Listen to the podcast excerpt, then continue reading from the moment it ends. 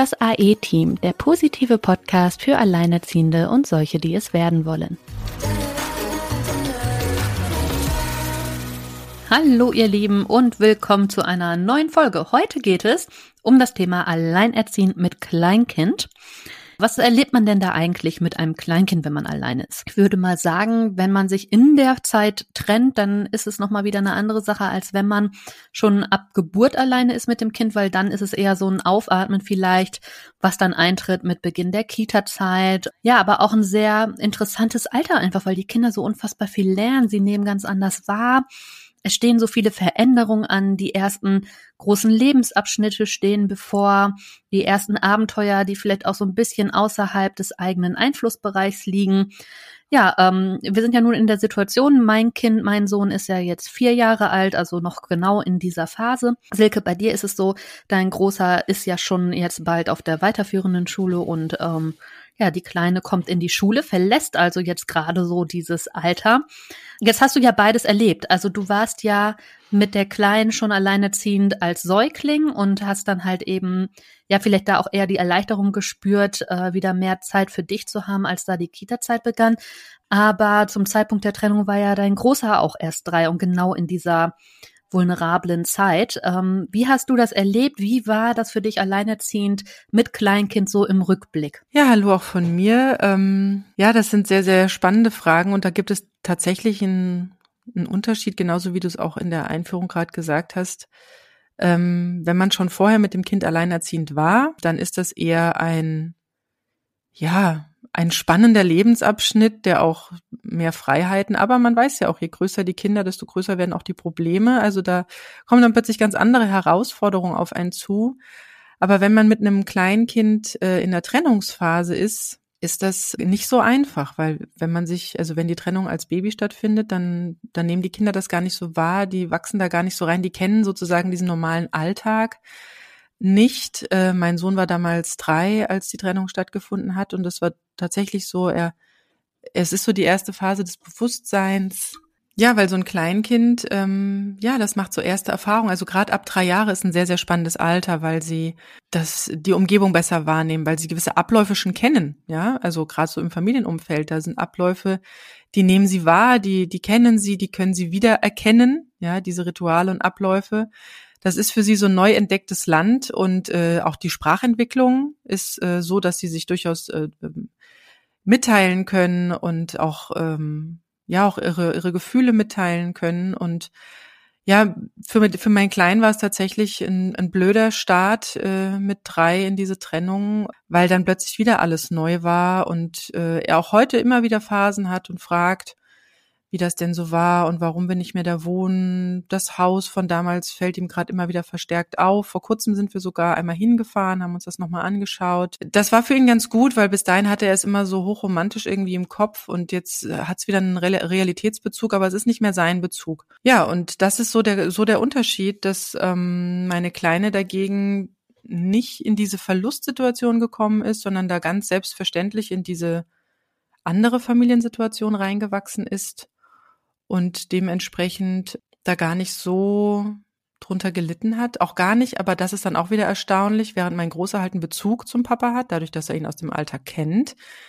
hat die Kleine halt keinen Bezug. Und das ist dann wieder die Schwierigkeit. Also das ist genau dieses Problem, wenn halt schon vor der Kleinkinderzeit die Trennung stattgefunden hat oder man sogar wie du äh, schon in der Schwangerschaft alleine war, dass dieser Bezug zum anderen Elternteil, wenn er nicht bewusst hergestellt wird durch häufiges Besuchen, durch integrieren, da ist irgendwie mhm. nicht so, also zumindest bei uns. Es kann ja sein, dass, dass es in anderen Familien anders läuft, aber bei uns merke ich da ganz klar diesen Unterschied.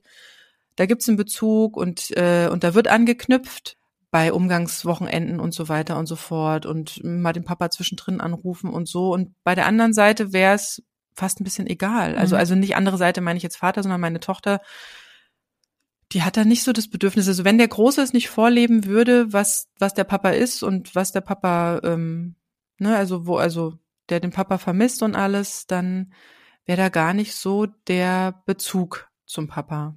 Finde ich gerade persönlich total spannend, weil, wie du schon sagst, also mein Sohn, ich bin ja schon alleine seit der Schwangerschaft und er kennt es eigentlich gar nicht und trotzdem haben wir jetzt gerade im Moment eine krasse Papa-Phase ähm, was total spannend ist, da fing dann irgendwie vor ein paar Wochen an, so mit, wer ist mein Papa? Wo ist mein Papa? Halt diese Fragen zu stellen, wo ich dachte, okay, krass, so plötzlich aus heiterem Himmel, ne?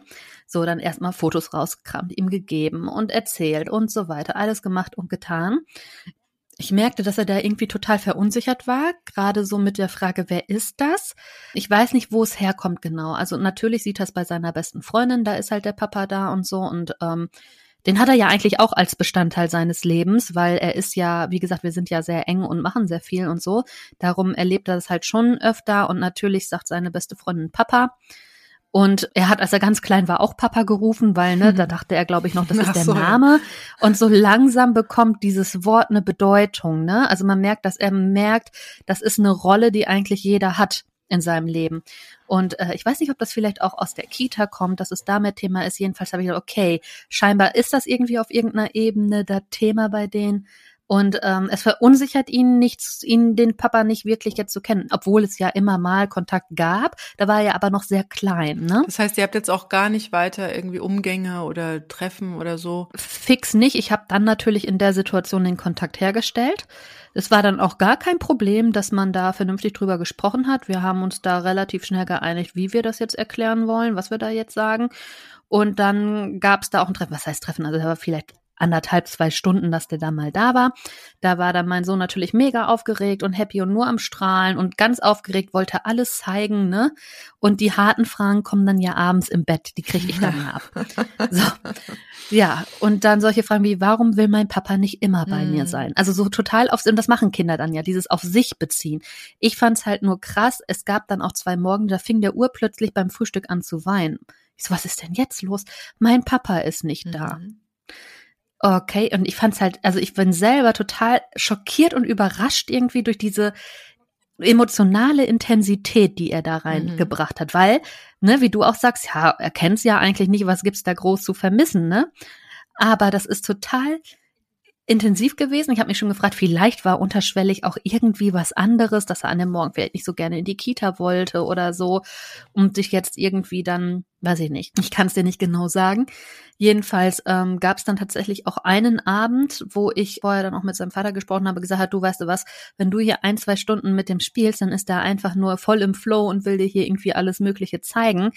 Aber ein richtiges Gespräch baut sich so nicht auf. Die Fragen kommen abends. Es wäre gut, wenn du mal in der Abendsituation dabei bist, wenn das Kind ins Bett gebracht wird. Ne? Ja, hat er dann gemacht. Man glaubt es nicht. Es hat äh, tatsächlich stattgefunden, dass man das Kind dann, dass wir den Kleinen hier mal zusammen ins Bett gebracht haben. Und da hat er dem ganz schön was um die Ohren gepfeffert. ne? Also mein lieber Scholli. Krass war, einmal ganz witzig sagte er, Papa, wenn du mir das nächste Mal eine Überraschung mitbringst, weil sein Papa hat ihm ja noch nie irgendwie groß was mitgebracht, ne? Da sagt er von sich aus, wenn du mir das nächste Mal eine Überraschung mitbringst, dann lade ich dich auch zu meinem Geburtstag ein. Sehr gut. Und dann richtig knallhart hat er natürlich seine Fragen gestellt, wie er das dann versucht zu erklären und so. Und dann ähm, sagt er urplötzlich, und sein Vater nicht daneben, ne? Und er sagt urplötzlich, Mama, kann XY, also der Papa von seiner besten Freundin, hier mal übernachten? Ich so, wieso soll äh, denn jetzt hm, bei dir, äh, bei uns übernachten, ne? Das, ja, weil mein Papa ja immer weg muss. Bam! In your face. da hab ich nur gedacht, Jesus, Jesus, Maria und Josef, ey.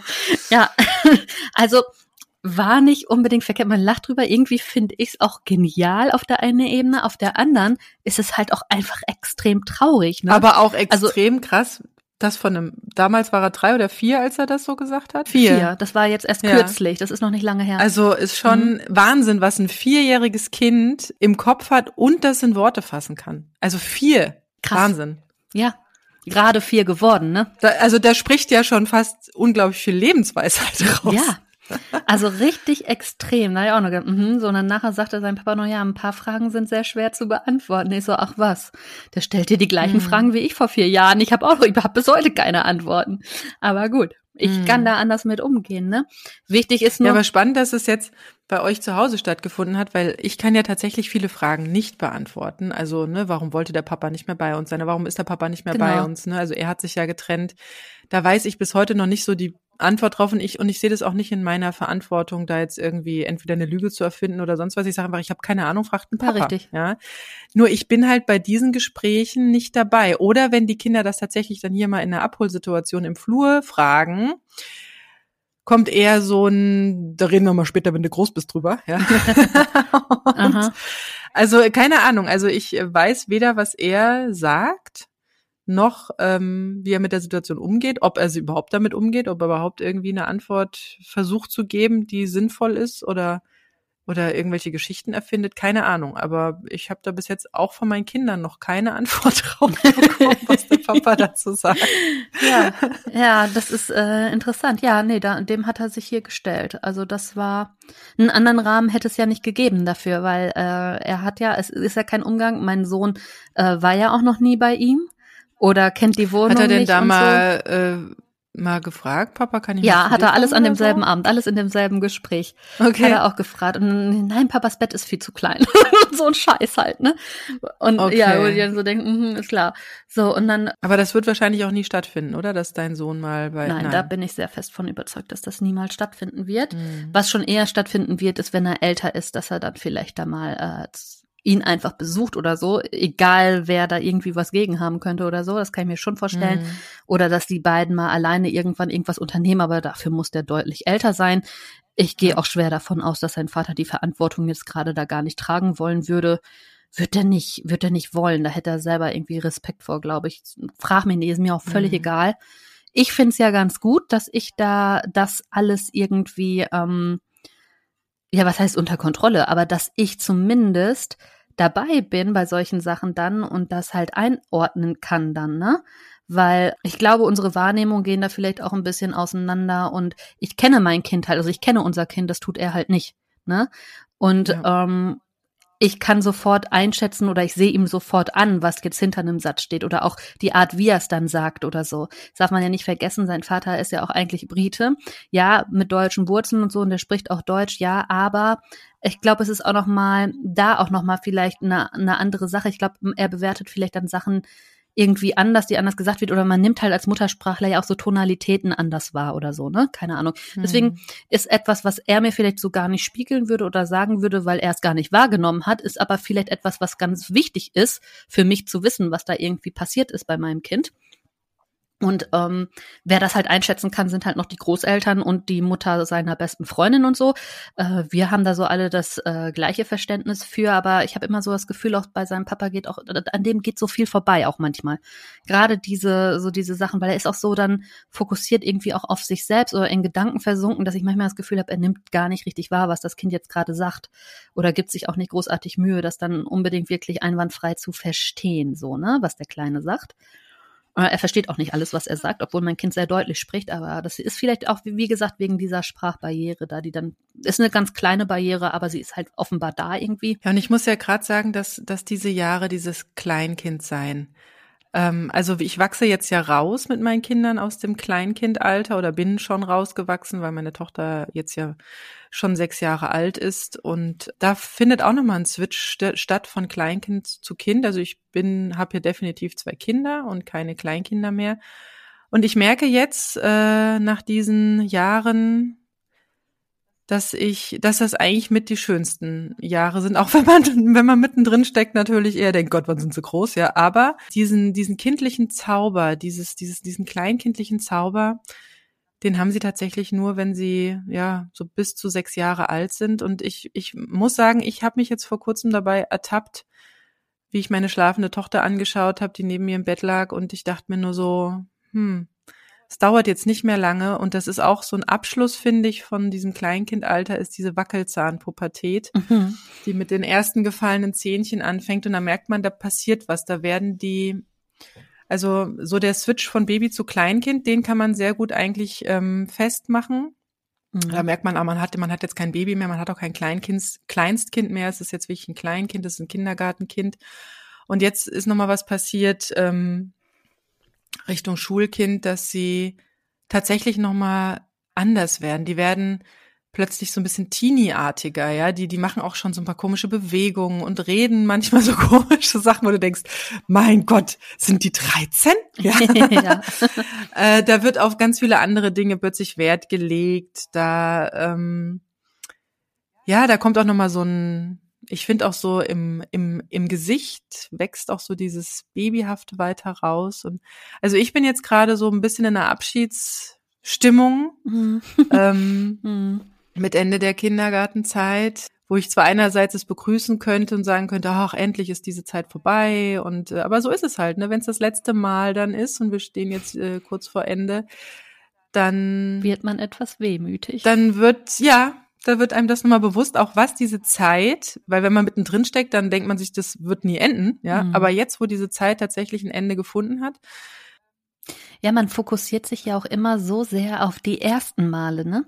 Der erste Schritt, das erste Mal irgendwo hochziehen, der erste Zahn, das erste Lachen. Aber keiner oder kaum eine Mutter ist irgendwie auf das letzte Mal mhm. vorbereitet. Ja, plötzlich war es irgendwie das letzte Mal, dass du gewickelt hast. Plötzlich war es das letzte Mal, dass du gestillt hast oder ein Fläschchen angerührt hast. Das verschwindet einfach so. Das fließt so einfach weiter und man, da ist das Bewusstsein gar nicht so sehr drauf. So auf die letzten Male legt, also das, das passiert, schleichen. Man nimmt es kaum wahr irgendwie. Und bei den ersten Malen hat man immer den Fokus drauf. Deswegen, also ich finde es auch immer ganz schön, wirklich ganz bewusst auch Dinge zum letzten Mal zu machen. Oder Abschied zu nehmen von der Windelzeit und so. Also auch für, für mich selber als Mutter, ne, dass man diese Sachen irgendwie auch abschließt und nachher nicht sagt, boah, diese Zeit ist irgendwie an mir vorbeigerannt. Hm. Finde ich wichtig auch dafür, so wie du jetzt auch sagst, du bist in Abschiedsstimmung, also du bereitest dich mental irgendwie darauf vor, ne? Ja, zumal es verändert sich ja auch was. Also man sagt ja auch in der Erziehung, zum Beispiel, gut, das hat jetzt mit kleinen Kindern nicht, aber man sagt ja so, die ersten äh, neun bis zehn Jahre sind, sind Erziehung oder also Erziehung finde ich ja immer so blöd, also so ein bewusstes Begleiten, man kann Einfluss nehmen auf das Kind, ähm, man kann gute Dinge vorleben, man kann Rituale implementieren und äh, und wenn sie dann halt und dann die zweite Hälfte so von zehn oder von neun bis achtzehn ähm, da ist es nur noch Verhandlungssache. Und genau in diesem Switch befinde ich mich gerade, auch dadurch, dass wir schon den Großen haben, mhm. dass die Kleine sich da auch sehr viel schon von abguckt. Also ich fand, mein Großer war mit sechs wesentlich kleiner noch als meine Tochter jetzt, die halt einen großen Bruder hat, der ihr vieles vorlebt. Und Mädchen sind da sowieso auch schneller, ja. das ist einfach so. Äh, merke ich ganz stark, dass mein mein Sohn da mit sechs noch irgendwie eher ja kleinkindiger war und ähm, sich auch mit, mit anderen Dingen begeistert hat, als, als meine Tochter jetzt in dem gleichen Alter. Also das, das ist für sie alles schon Babykram. Also sie, sie ist wirklich dem Kindergartenalter sowas von entwachsen. Das ist für sie, ja, das, bei meinem Großen hatte ich eher so das Gefühl, der könnte fast noch ein Jahr, wobei er auch schon mit, äh, mit Ende sechs, Anfang sieben eingeschult wurde. Also er hat sein extra Jahr bekommen. Aber bei meiner Tochter, da ist der Kindergarten also sowas von überfällig, dass die muss in die Schule. Also das, äh, die, die braucht neue Herausforderungen. Ähm, die brauchen neues neues Umfeld. Die die ist so so wissbegierig und die will sich ausprobieren und die will was erleben. Und, ähm, und da merke ich jetzt schon, wie wir teilweise, ne, mit so einem Kleinkind ist das, das, das, ja, mit dem geht man raus und der kann auch, was weiß ich, 20 Minuten Steine in den Fluss schmeißen und der Nachmittag ist durch. Ja, genau. und bei unseren Kindern, also bei meinen Kindern ist es jetzt schon so, gerade auch junge Mädchen, auch mit dem leichten Altersgefälle ist es dann eher so, äh, ich will nicht dahin, nee, ich will nicht dahin. Und ähm, ja, dank äh, der immer noch anhaltenden C-Geschichte hier sind dann auch so diese gewissen Knaller-Events halt nicht zu haben, ja, wie Hallenbad oder so. Und ähm, ja, das ist, also jetzt merke ich, dass es, ähm, obwohl man ja immer hoffte, dass sie schneller groß werden, wenn es wieder schwierig war, jetzt merke ich, es größere Kinder, größere Probleme, größere Herausforderungen. Das wird jetzt noch mal spannend die nächsten Jahre, bis sie dann tatsächlich groß sind. Das Schöne ist ja, wir sind ja alle dabei. ja, also ich äh, muss sagen, ich weiß jetzt, was ein Kleinkind auszeichnet und dass es durchaus auch seine Vorteile hat und nicht nur Nachteile. ja, aber ich muss sagen, ne, jetzt wo mit mit so einem Vierjährigen die Gespräche werden einfach witziger, was die für Kausalzusammenhänge erkennen oder womit die in manchen Situationen plötzlich aufwarten, wo du dir so denkst, du kleiner Klugscheißer, ne? Dann drehen die dir ja, also dann verwenden die ja deine Worte ja. gegen dich, aber sowas von geschickt und schlau, ne, dass du dir denkst, boah, geh doch gleich studieren.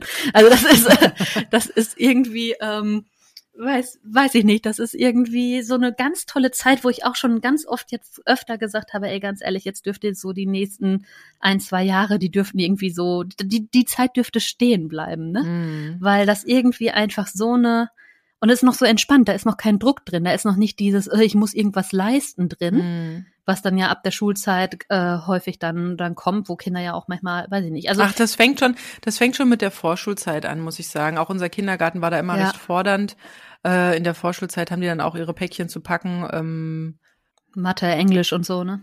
Ach nee, also da habe ich mich ja wirklich gegen gewehrt. Also wie gesagt, meine Tochter, die kommt jetzt auf die Waldorfschule.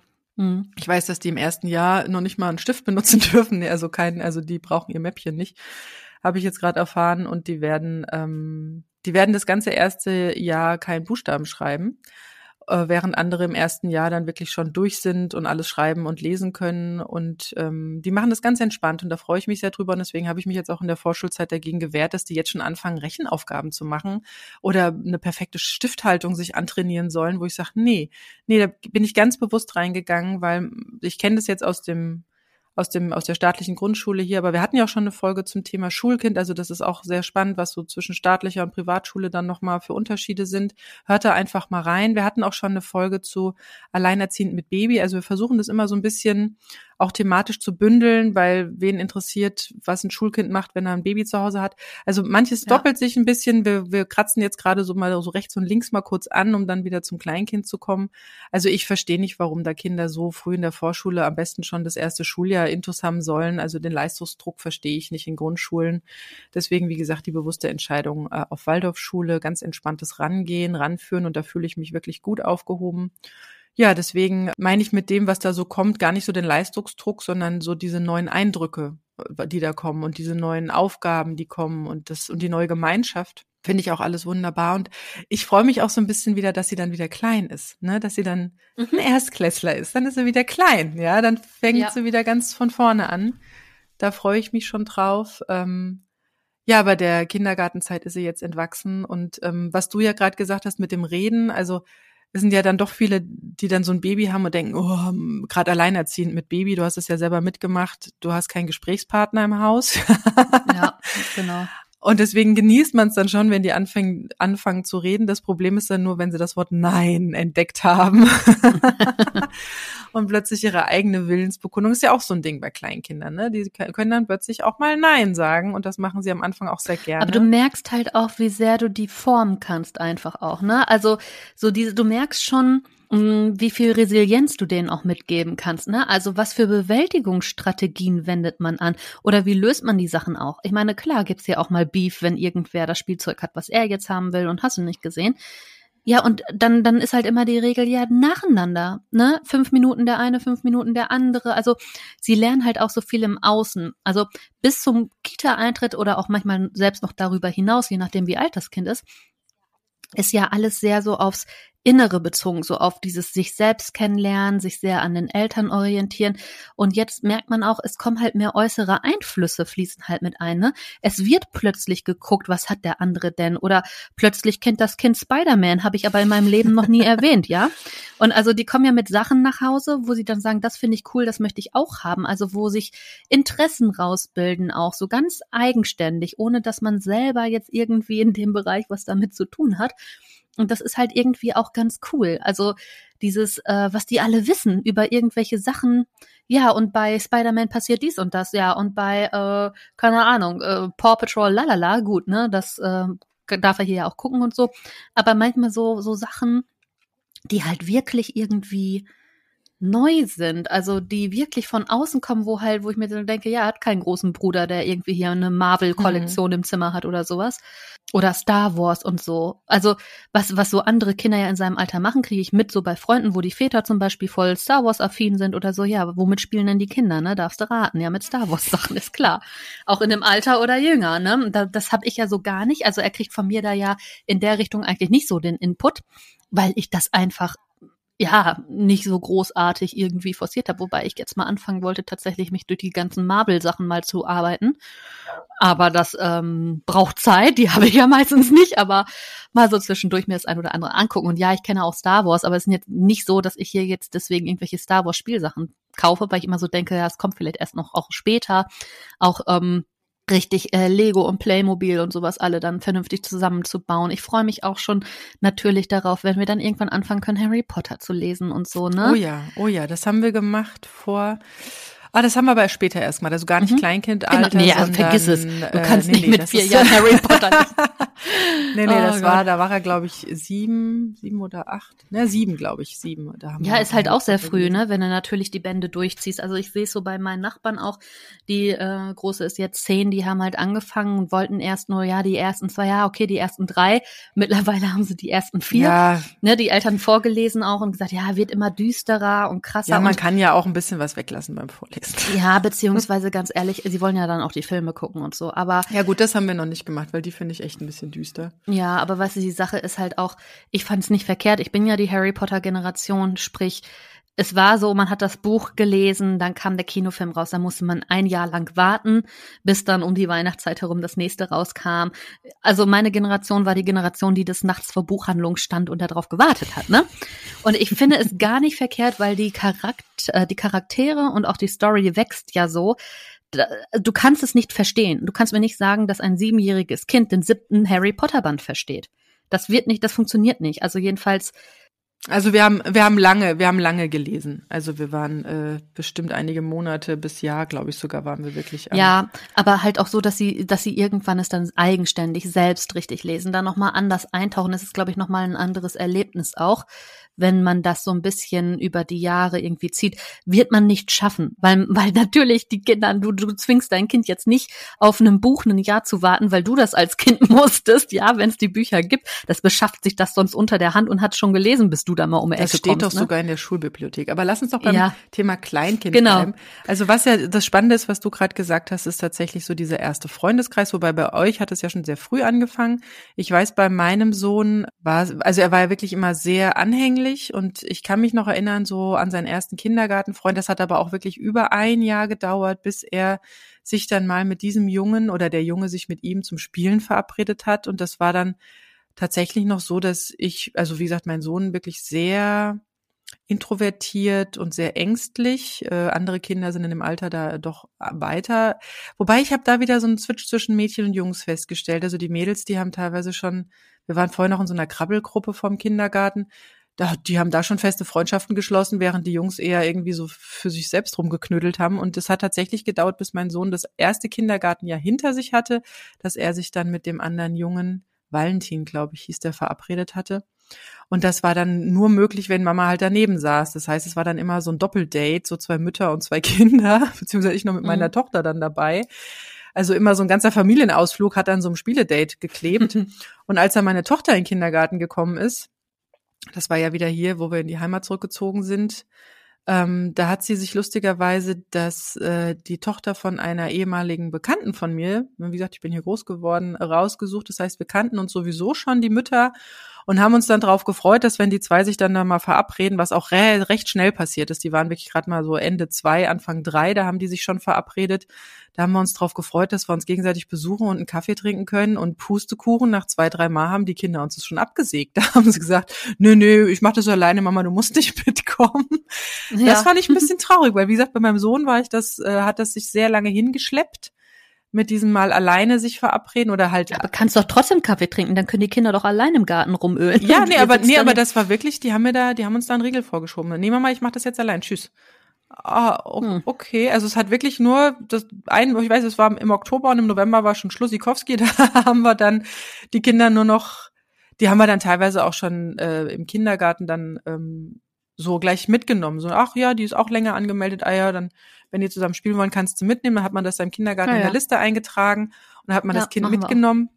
Und das ist wirklich bei, also ich habe jetzt die Erfahrung gemacht, bei Mädchen da teilweise wirklich schneller, dass das äh, akzeptiert und von den Kindern auch gewollt ist. Und bei Jungs, die, also zumindest mein Sohn war da, wie gesagt, das ist vielleicht auch eine Typfrage, aber ich habe so das Gefühl, die Mädchen sind da einen Ticken schneller als die Jungs und ähm, Ja, das ist ja, das ist ja die eine Sache mit den Freundschaften und äh, diesem Umfeld von außen, diese Einflüsse von außen, die da plötzlich passieren, die nicht im eigenen Hause stattgefunden haben. Ja, ja man kriegt halt von heute auf morgen, wenn man dieses Säuglingalter verlässt und dann mit der Kita, man kriegt halt von heute auf morgen nicht mehr alles mit. Mhm. Ne?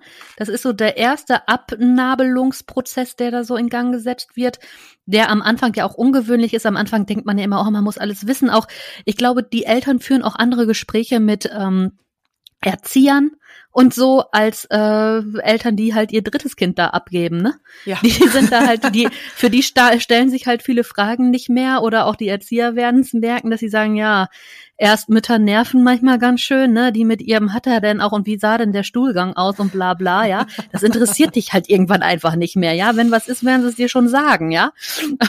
ja, ich fand die, ich fand die Kindergartenzeiten meinem Sohn auch wesentlich intensiver als bei meiner Tochter. Die ist da wirklich so hinterher gerutscht. Ja, aber mit dem Verabreden kann ich so, gut, bei uns ist halt eine andere Situation, ne? Mein Sohn ist das halt, seit er acht Monate alt ist, gewohnt. Klar kam das über uns Mütter, aber du, wir sagen auch zu den Kindern, ne, wenn die dann da irgendwie frech werden, wisst ihr was? Sonst treffen wir uns alleine, wenn ihr euch hier nicht benehmen könnt, ne? Also das läuft auch anders, also weil wir auch knallhart gesagt haben, also die Mama von seiner besten Freundin und ich, ey, ganz ehrlich, nee, wir bestrafen jetzt, wenn die Kinder zum Beispiel den ganzen Tag richtig schäbig waren oder so. Eigentlich essen wir ja abends dann auch zusammen, wenn dann das eine Kind beim anderen war wo dann, und das ist halt immer eine Drohung, die sie ernst nehmen. Wenn man dann sagt, dann dürfen, dann wird heute nicht mehr zusammengegessen, dann essen alle getrennt, ne? So, dann äh, sind wir aber auch dazu übergegangen zu sagen, ja, aber Moment mal, warum sollten wir denn uns bestrafen? Weil das ist ja dann der Moment, wo wir dann auch mal miteinander sprechen. Ne? Das ergibt ja null Sinn ähm, ja, da muss man sich halt was anderes ausdenken. Ne? Also es wechseln ja auch ständig so die Bewältigungsstrategien auf allen Ebenen, weil die Kinder ziehen ja immer nach und schlagen dich irgendwann mit deinen eigenen Waffen. Ja, aber dann darfst du jetzt nicht mehr das und das, wo du dir so denkst, du kleiner Klugscheißer. Ne? das ist schon aber halt clever, ne? Also das ist, ähm, es ist eine super schöne Zeit irgendwie und ähm, ja, sie werden auch, sage ich mal, so ein bisschen ähm, eigenständiger, aber nicht nur eigenständiger, sondern auch man merkt jetzt, ja klar, Babys sind auch alle unterschiedlich, aber es zeigt sich jetzt so mehr die Persönlichkeit, auch die. Vorlieben, mhm. die Abneigungen. Ähm, ja, wir haben hier den, den krassen Fall, dass äh, beide total inkompatibel sind, was die Lieblingsessen anbelangt. also, ja, hatten wir schon mal irgendwann das Thema. Genau. Und was ja auch spannend ist, ist dann, dass sie vielleicht auch zum ersten Mal einen Sportverein aufsuchen oder vielleicht in irgendwelchen Nachmittagsgruppen sich genau. noch äh, ja ihren Hobbys frönen, dass man da was ausprobiert. Ich hatte mit meinem Sohn schon ein bisschen was ausprobiert. So richtig großes Interesse hat er noch nicht entwickelt, also mal ein bisschen Touren, ach ja, und dann mhm. mal ein mhm. bisschen Trampolin, das fand aber auch dann irgendwie nicht so. Also da haben wir noch nicht so Tennis haben wir schon ausprobiert. Das sind alles so Sachen, die wir während der Kindergartenzeit mal ja so angefangen haben, wo wir noch nicht so den Anknüpfungspunkt haben. Und bei meiner Kleinen stellt sich halt raus, dass die total, also eine unglaubliche Körperbeherrschung hat. Also da bin ich jetzt auch froh, dass in der Waldorfschule es so eine Zirkus AG gibt, wo sie dann auch so Akrobatik und so machen kann. Ich glaube, das ist auch was, was ihr richtig, richtig viel Freude machen wird. Und mhm. da braucht man dann auch nicht irgendwie den ja, Standard Fußballclub oder äh, Turnverein oder so. Und das, das will ich auch gar nicht zukünftig zu hoch hängen. Also ich fand es eigentlich vor der C-Krise schon ziemlich krass, dass manche Kinder auch schon im Kindergartenalter ja irgendwie mhm. Fünf Tage äh, Englisch für, für, für früh entschlossen und hier noch Geige und da noch Reiten und dann noch Gitarre und äh, äh, also Wahnsinn, was da manchen Kindern aufgebürdet wurden. Es ist krass, oder? Wenn du dir überlegst, dass sie ja gerade erst vor ein paar Wochen geschlüpft sind ja. und du bombardierst die gleich, anstatt denen erstmal die Möglichkeit zu geben, die, die Welt irgendwie so, also zu fühlen, zu, zu schmecken, zu riechen. Also ja, und das ist ja gerade das, das Schöne draußen. in diesem, es ist ja das Schöne in diesem Kleinkindalter, dass sie, wie ich schon vorhin sagte, die schmeißen 20 Minuten Steine in den Fluss. Genau. Oder äh, was weiß ich, pflücken Gänseblümchen auf einer Wiese oder wenn da noch ein Fußball und ein, Ball, äh, ein Fußballtor und ein Ball steht, super ne, dann, dann wird noch ein bisschen gekickt oder irgendwie ein kleiner schöner Spielplatz rausgesucht. Und damit ist dann auch die Welt in Ordnung. Ja, und wenn man sie dann in dieser Phase, in dieser, in dieser Kindergartenphase, dann noch nachmittags ständig in diesen Zeitdruck bringt, ja, in diese, in diese Zeit, Not, ja, du kannst jetzt nicht da die Blümchen pflücken, weil du musst jetzt irgendwie zu dem Kurs oder du bist hier und da verabredet oder wir müssen noch hier zum Friseur oder so. Das finde ich, finde ich eigentlich ganz, also so blöd die, die Corona-Geschichte jetzt hier ist, aber so, dass da so diese, ja, dass da wieder Zeit ist einfach Zeit ist und dass es auch die Kleinigkeiten Aber soll ich dir mal was sagen? Das haben auch, glaube ich, viele jetzt gemerkt. Also ich hatte da auch ein Gespräch mit einer Freundin drüber. Die Kinder sind schon ein bisschen älter, auch schon auf der weiterführenden jetzt bald und äh, Grundschule. Ja, eigentlich so wie bei dir. Und ähm, die sagten auch, ja, die haben auch immer einen mega vollen Plan gehabt, wirklich. Und dann halt mit zwei Kindern, ne, beide Ja. gleich viel und dann immer hin und her, auch samstags und hast du nicht gesehen und am Wochenende. Und ähm, die sagte auch, ich vermisse es nicht und die Kinder halt auch nicht. Es gibt dann jetzt so, so zwei Sachen, wo sie jetzt dann wieder hingehen und wo sie auch sagen, ja, da will ich aber unbedingt gerne hin, Mhm. okay. Aber dieses extrem volle, was ja so wie auch zeitlich schon für die Mutter auch fast schon gar nicht mehr zu schaffen war. Also klar, mit Fahrgemeinschaften ging es dann teilweise nur, ne, dass man dann halt zu dem einen Zeitpunkt sagt, okay, du musst mein Kind bitte immer mitnehmen, weil ich habe da mit dem anderen gerade noch das und das, dafür hole ich die Großen dann nachher wieder ab und so. Mega logistischer Aufwand. Ich weiß, dass bei uns früher auch viel war, alles Sachen, die wir aber machen wollten. Mm, Und äh, die man halt auch, auch aufhören durfte, wenn man wollte. Das ist halt auch nochmal so eine Sache. Sind die Kinder, werden die dazu gezwungen? Wollen sie es wirklich? Dann musst du nochmal unterscheiden, was es auch ist, ne? Weil wenn, klar, also ich würde jetzt, wenn mein Sohn sagt, ich habe da jetzt keinen Bock drauf, würde ich es auch lassen. Sehe ich anders, wenn es um Mannschaftssport geht, ne? Also bei Mannschaftssport ist wieder so eine andere Regel irgendwie, die da im Raum steht. Ganz ehrlich, nur weil du gerade keinen Bock hast, lässt du aber dein Team nicht hängen. Kannst du machen, wenn du alleine irgendwas machst, ne, wo es nur auf dich ankommt, aber nicht, wenn noch ein Team dran hängt und so. Also natürlich lernen die da auch viel durch, aber ja, ich meine, guck mal, das ist bei uns ja auch so. Bevor äh, das hier jetzt losging mit Corona, hatten wir mal bei Handball schon mal reingeschnuppert. Ich habe ja früher auch die Minis trainiert, hätte das auch gerne wieder mh, angefangen und so. Gut, es war noch ein bisschen früh, habe ich auch gemerkt, okay, bringt jetzt noch nicht ganz so viel. Für mich war es schön, mal wieder in der Halle zu sein, auch mit den anderen Kleinen. Aber ist auch was für die Zukunft, ne? Also werfen kann der super, macht ihm auch super viel Spaß. Ne, sowas wird man auf jeden Fall äh, ausprobieren oder Kindertouren war auch immer. Das waren halt eigentlich so, also eigentlich waren nur Kindertouren fix. Handball, wie gesagt, haben wir zweimal uns angeguckt und, und war noch nicht so. Na gut, da war der ja halt gerade erst drei, ne? Also es war Mhm. eh zu früh, dürfen eigentlich eh erst ab vier. Hier in Bielefeld fangen sie, glaube ich, sogar erst mit sechs an, was ich dann wieder super spät finde irgendwie, weil ich weiß noch, als ich damals die Minis trainiert habe, ich hatte da einen, der ist gerade vier gewonnen, Alter, der hat Sprungwürfe gemacht. Da denke ich heute noch drüber nach, ne? Der war echt grandios, der Kleine. Das war ein Kind, unfassbar, unfassbar genial. Naja, jedenfalls, ähm, ja, da auch zu gucken, den Kindern erstmal die Gelegenheit geben, Sachen auszuprobieren. Das finde ich nämlich, wenn du die gleich vollballerst, da, dafür finde ich wieder diese Verabredung so wichtig, weil du, die Kinder ähm, können dann oder fangen an, auch mal in andere Familien reinzuschnuppern und können überhaupt erst auch nochmal andere Interessen entwickeln, weil sie dort überhaupt erstmal andere Dinge sehen, weißt du? Wenn du jetzt zum Beispiel einen Freund, wenn er jetzt einen Freund besucht, wo, keine Ahnung, die Familie total musikalisch ist oder so, dann hat er vielleicht mal die Gelegenheit, mal äh, einem Schlagzeug auszuprobieren oder eine Gitarre oder hast du nicht gesehen und ähm, lernt er halt andere Dinge auch kennen, weil seien wir mal ehrlich, wir, wir fangen nicht an, unseren Kindern alles Mögliche aus jeder Rubrik äh, in jedem Bereich vorzustellen. Das können wir ja Mhm, gar nicht. ja.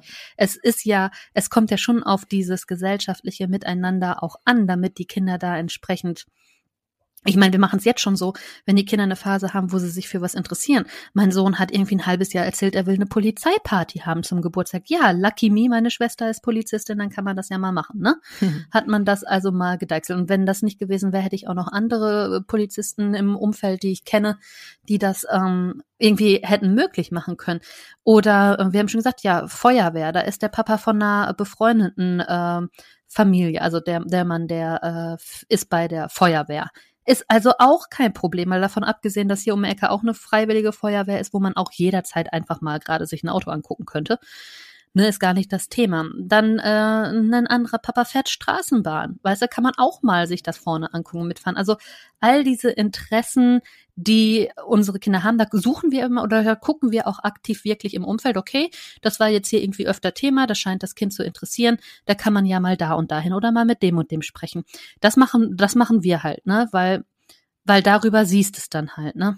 Ja, und es ist ja auch so schön, wenn es, ähm, sage ich mal, im, im, im Freundeskreis oder im Umfeld stattfindet, weil ich weiß, dass ich, als meine Kinder dann wirklich in dem Turnverein waren und diesen, ähm, diese eine Stunde dieses Turnen hatten, ich habe da ja tatsächlich eineinhalb Jahre lang während dieser Turnstunde auf der Bank gesessen, weil mein Kind, also sowohl der eine als auch die andere, ähm, nicht alleine, Mama muss hier bleiben. Das ja, ist dann auch wieder was, was man, äh, ja, da sitzt man dann halt in der Turnhalle. Ne? Wäre das denn ohne Eltern gewesen? Das war kein Mutter-Kind-Turn. Nee, nee, das war einfach nur ein Kinderturn, aber viele Kinder wollten sich halt nicht lösen. Gerade, ne, Vormittag Kindergarten gehabt, Mittag gegessen und dann ist das ja schon teilweise um drei oder um vier oder so ist ja dann schon dieses Touren und dann soll man sich wieder von der Mama verabschieden. Äh, die wollten erstens mal natürlich äh, der Mama präsentieren, was sie da so alles treiben, aber andererseits auch nicht, äh, dass die Mama jetzt schon wieder verschwindet und dann später wiederkommt. Gerade wenn es auch viele Kinder sind, wenn es laut war in der Halle. Also da hatte ich bei beiden tatsächlich, habe ich ja, ich glaube insgesamt zwei Jahre, äh, einmal die Woche eine Stunde auf der Bank gesessen. Aber bei uns zum Beispiel ist das ganz normal, dass beim Kinderturnen sind die Eltern dabei, die werden auch eingebunden in die Aufbauarbeiten und ja, so. genau. Ne, also das ist Ja, dann aber- wieder was anderes Aber irgendwann wollten sie, irgendwann wollten sie dann, ähm, dass die Eltern dann halt nicht mehr in der Halle sitzen, sondern halt dann vorne in der Umkleide warten, was auch irgendwie so eine furchtbare um Machen sie sich halt selbst Arbeit mit, ne? Ja, nee, das ist einfach einfach nicht schön. Und für diese eine Stunde da, ja gut, man kann dann auch gehen, aber manchmal kam dann wieder ein Kind und wollte unbedingt zur Mama. Also ja, das ist dann so eine Umbruchphase, wo man dann auch denkt, hoffentlich sind sie bald größer. Nehmen einfach ihren Sportbeutel, ihr Rad und fahren bitte schön alleine zum Training, ja. aber ja, wie gesagt, jetzt ähm, ja, sind das alles Erinnerungen von mir, wo ich sage, ja, es gibt natürlich schöne und es gibt auch nicht so schöne Momente. Ähm, äh, sie fangen an, selbstständig zu essen, ne? sie können irgendwann mit Messer und Gabel auch besser umgehen und ähm, das ist am Anfang ja auch noch nicht der Fall. Es sind, sind viele Schritte und ja, manchmal merkt man es gar nicht, manchmal geht's schnell, manchmal fallen sie wieder zurück äh, äh, um Mhm. Längen, das gibt's ja auch und äh, gerade so diese Wackelzahnpubertät, das ist ja so der Abschluss des Kleinkindseins, wenn ja so die ersten Zähne noch nicht mal gefallen sind, sondern schon davor. Es hat wirklich was Pubertäres, muss man sagen. Aber teilweise dann auch wieder so ein Rückschritt ins Babyhafte, wo man denkt, Gott, mein Kind hat schon lange nicht mehr so an mir Genau. geklebt und so gejammert, was ist denn jetzt los, ja? Und dann irgendwann, irgendwann fällt der erste Zahn, was dann auch manchmal mit einem großen Schrecken verbunden ist oder so nicht Mhm. hergeben wollen, so, oh Gott, da will was weg und so. Ja, das ist schon, das ist schon krass, wenn einem ein Zahn rausfällt. Also ich meine, da hast du jahrelang drauf rumgebissen und dann plötzlich, äh, ja, verschwindet das. Also ich ich, glaube, ich habe sogar heute manchmal noch Albträume, dass mir die Zähne rausfallen. Das ist auf jeden Fall ein sehr einschneidende, sehr einschneidendes Erlebnis, wenn die Zähne dann rausfallen. Okay. Ich Ja, habe neulich mein Milchzahnkästchen gefunden. hast du das noch? Ja, Okay. das sieht auch gar nicht eklig aus oder so, ne? Okay. Also das ist alles wunderbar erhalten. Mhm. Ja, gut, nicht umsonst kommt- kann man bei Mumien noch irgendwelche Zähne finden. Egal. Ja, und das sind dann auch wieder so Sachen, wie man dann mit Dingen umgeht. Dann braucht man eine Zahnfee, braucht man keine Zahnfee. Was ist mit Schnuller? Manche Kinder haben ja wirklich noch äh, da mit zwei, drei noch ihren Schnuller. Wann kommt dann da vielleicht so eine Art Schnullerfee? Oder ähm, wie ist es bei, bei deinem? Ist der Schnulleraffin? Nein, war Nein. er auch gar nicht. Er hat es immer ausgespuckt, schon als er ganz klein war. Und dann hatte sich das Thema irgendwie nach drei Monaten auch komplett erledigt. Ja, so meine Tochter hat interessanterweise Schnuller auch nie so spannend gefunden, bis sie in den Kindergarten kam, weil da hatten plötzlich Kinder in der ersten, im ersten Jahr und teilweise noch länger dann irgendwie morgens noch einen Schnuller im Mund oder auch teilweise währenddessen. Da hieß es ja dann im Kindergarten, bitte achte drauf an die Erzieherin, dass die halt tagsüber keinen Schnuller drin haben. Ja, und dann fing meine Tochter an und dachte, sie braucht das auch. Und dann kam plötzlich eine Schnullerphase mit drei und dann ist sie wieder weg. Und jetzt mit sechs, mit dieser Wackelzahnpubertät, kam die wieder. Da musste es unbedingt ein Schnuller sein. Naja, der ist mittlerweile so angestaubt, den nimmt sie, glaube ich, nicht mehr in den Mund. ja, was ja auch eine spannende äh, Situation ist, wenn sie, wenn es um Übernachtung geht. Also wir hatten ja vorhin erzählt, bei dir ist es jetzt nicht so, dass dein Sohn beim Papa übernachtet, dafür aber übernachtet er bei der Oma, ne? Ja, schon seit er acht Monate Ja. alt ist, dass wir, dass er das schon, gut, da hat er am Anfang nicht übernachtet, also jedenfalls nicht ohne mich, aber doch er kennt das, ne? Oder auch als wir mal zusammen im Urlaub waren, als er ganz klein war, da war es drei Monate, dann hat er auch mal eine Nacht bei meinen Eltern im Schlafzimmer geschlafen, ne? Dass er das mal so kennenlernt. Und auch, äh, was wir jetzt auch machen, ist halt, ist halt auch gegenseitig bei der Freundin übernachten. Ne? Also äh, seine Freundin hat schon hier alleine übernachtet und die kannte das jetzt vorher noch nicht, woanders zu übernachten, weil da einfach die Begebenheiten so immer nie, nie da waren. Also das Umfeld so, also jetzt nicht, dass die Oma sie da über Nacht nehmen würde oder so, zwar tagsüber, aber so mit der Nacht noch nicht. Das hat wunderbar geklappt, das war überhaupt kein Thema. Am nächsten Tag war es mehr so, ja, können, das, können wir es heute nochmal machen? ja, und ja, das also ist ja auch so, ein, auch so ein Schritt, der im Kleinkindalter passiert. Also äh, wenn ja, wenn die Kinder das natürlich schon gewohnt sind, weil es vorher irgendwie ein Umfeld gab, wo es eine Oma gibt oder so, wo sie halt dann entsprechend schon mal übernachtet haben und das sozusagen noch vor, bevor sie drei waren, schon äh, implementiert haben, dann ist es für die meistens nicht so das Problem. Wenn sie natürlich aus so einer klassischen Kernfamilie kommen oder man erst die Trennung im Kinder, Kinder äh, also Kleinkindalter hat und ähm, das halt noch nicht so es einfach nicht so gab oder die Kinder einfach mit den Eltern vielleicht mal bei den Großeltern irgendwo übernachtet haben, dann ist dieses Übernachten tatsächlich noch mal so eine Baustelle. Ähm, ich habe das bei meiner Tochter gesehen, also dadurch, dass mein Sohn seinen Papa ja schon im Alltag hatte, ähm, hat er dann auch gar kein Problem gehabt, als er dann drei, vier war, dann beim Papa äh, hier und da mal auch zu übernachten, auch wenn es eine neue Wohnung war, aber der Papa war ja da, das war ja ein bekanntes äh, eine bekannte Größe sozusagen. Bei meiner Tochter war das was anderes, weil wir hier keine Oma oder Opa oder irgendwie schon so Freunde hatten. Ähm, war es für sie wirklich nochmal ein Schritt, dann beim Papa zu übernachten.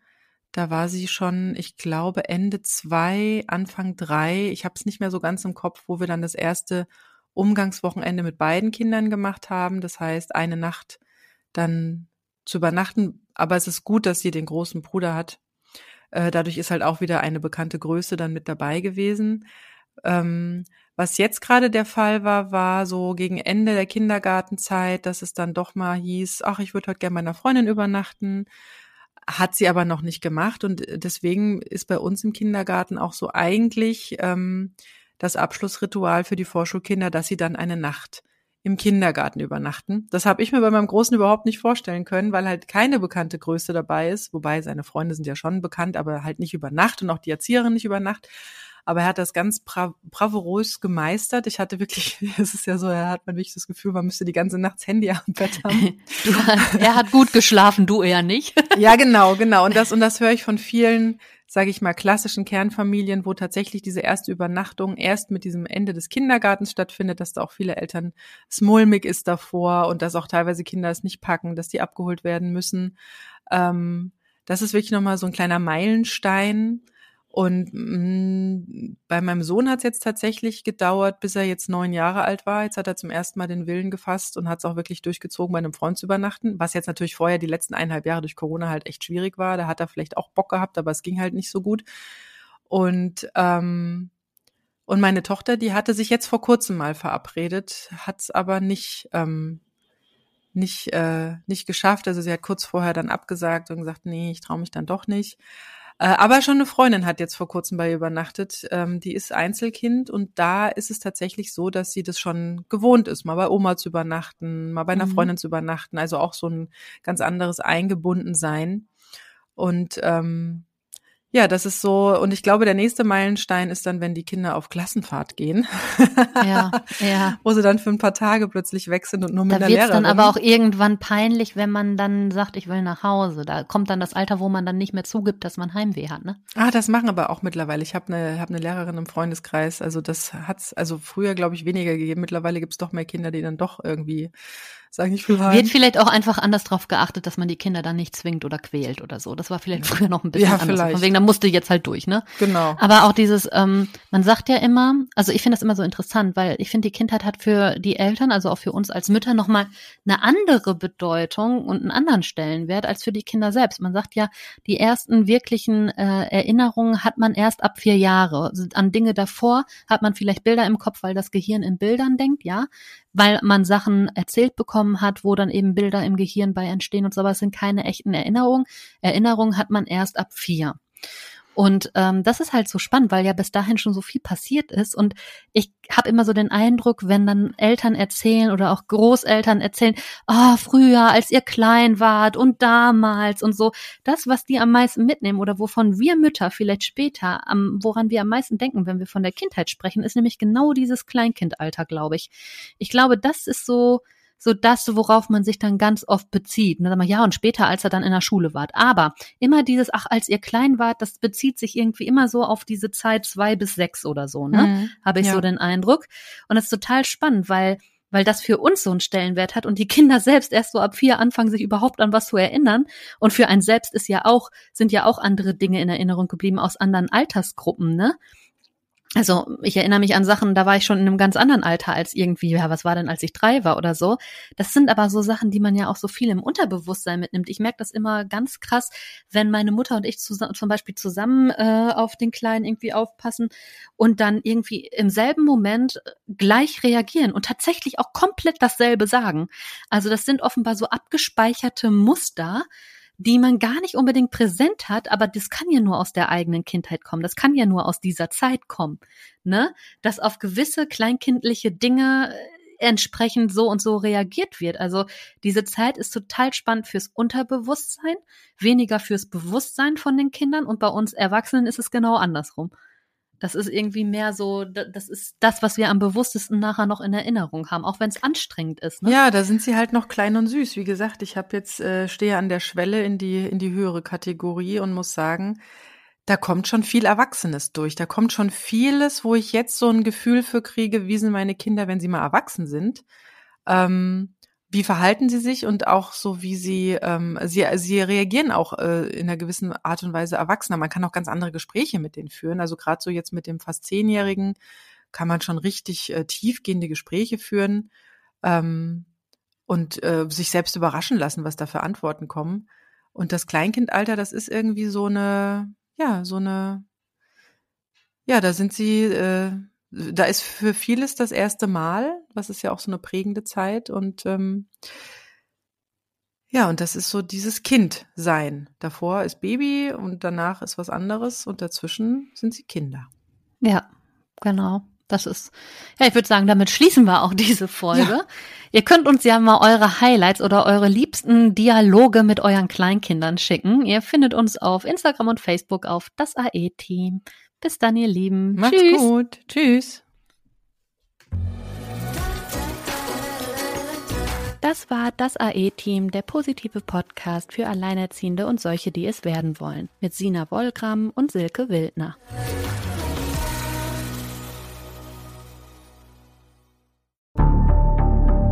Wie lange kann ein Mörder sein dunkles Geheimnis bewahren? Wann bekommen die Angehörigen Gewissheit und die Opfer Gerechtigkeit? Jedes Jahr werden bei der Polizei rund 100.000 Menschen als vermisst gemeldet. Drei Prozent davon, also 3000 Menschen, bleiben länger als ein Jahr verschwunden. Einige werden nie wieder gesehen. Seit gut drei Jahren arbeitet die Polizei in NRW mit sogenannten Cold Case Units. Das sind Abteilungen, die wirklich nur damit beschäftigt sind, Mordfälle zu bearbeiten, die teilweise seit Jahrzehnten ungeklärt sind. Ich bin Mike Mattis, Radioredakteur und News Anchor und ich spreche mit Ermittlern über diese Fälle. In meinem Podcast Licht ins Dunkel, Cold Cases und ungeklärte Vermisstenfälle von hier beleuchten wir gemeinsam mit Profilern, Staatsanwälten und Mordermittlern Cold Cases und ungeklärte Vermisstenfälle aus ganz Deutschland. Immer in der Hoffnung, dass Angehörige endlich Gewissheit und die Opfer Gerechtigkeit bekommen. Licht ins Dunkel Cold Cases und ungeklärte Vermisstenfälle von hier. Eine Produktion von Mike Mattis und der Podcast Fabrik.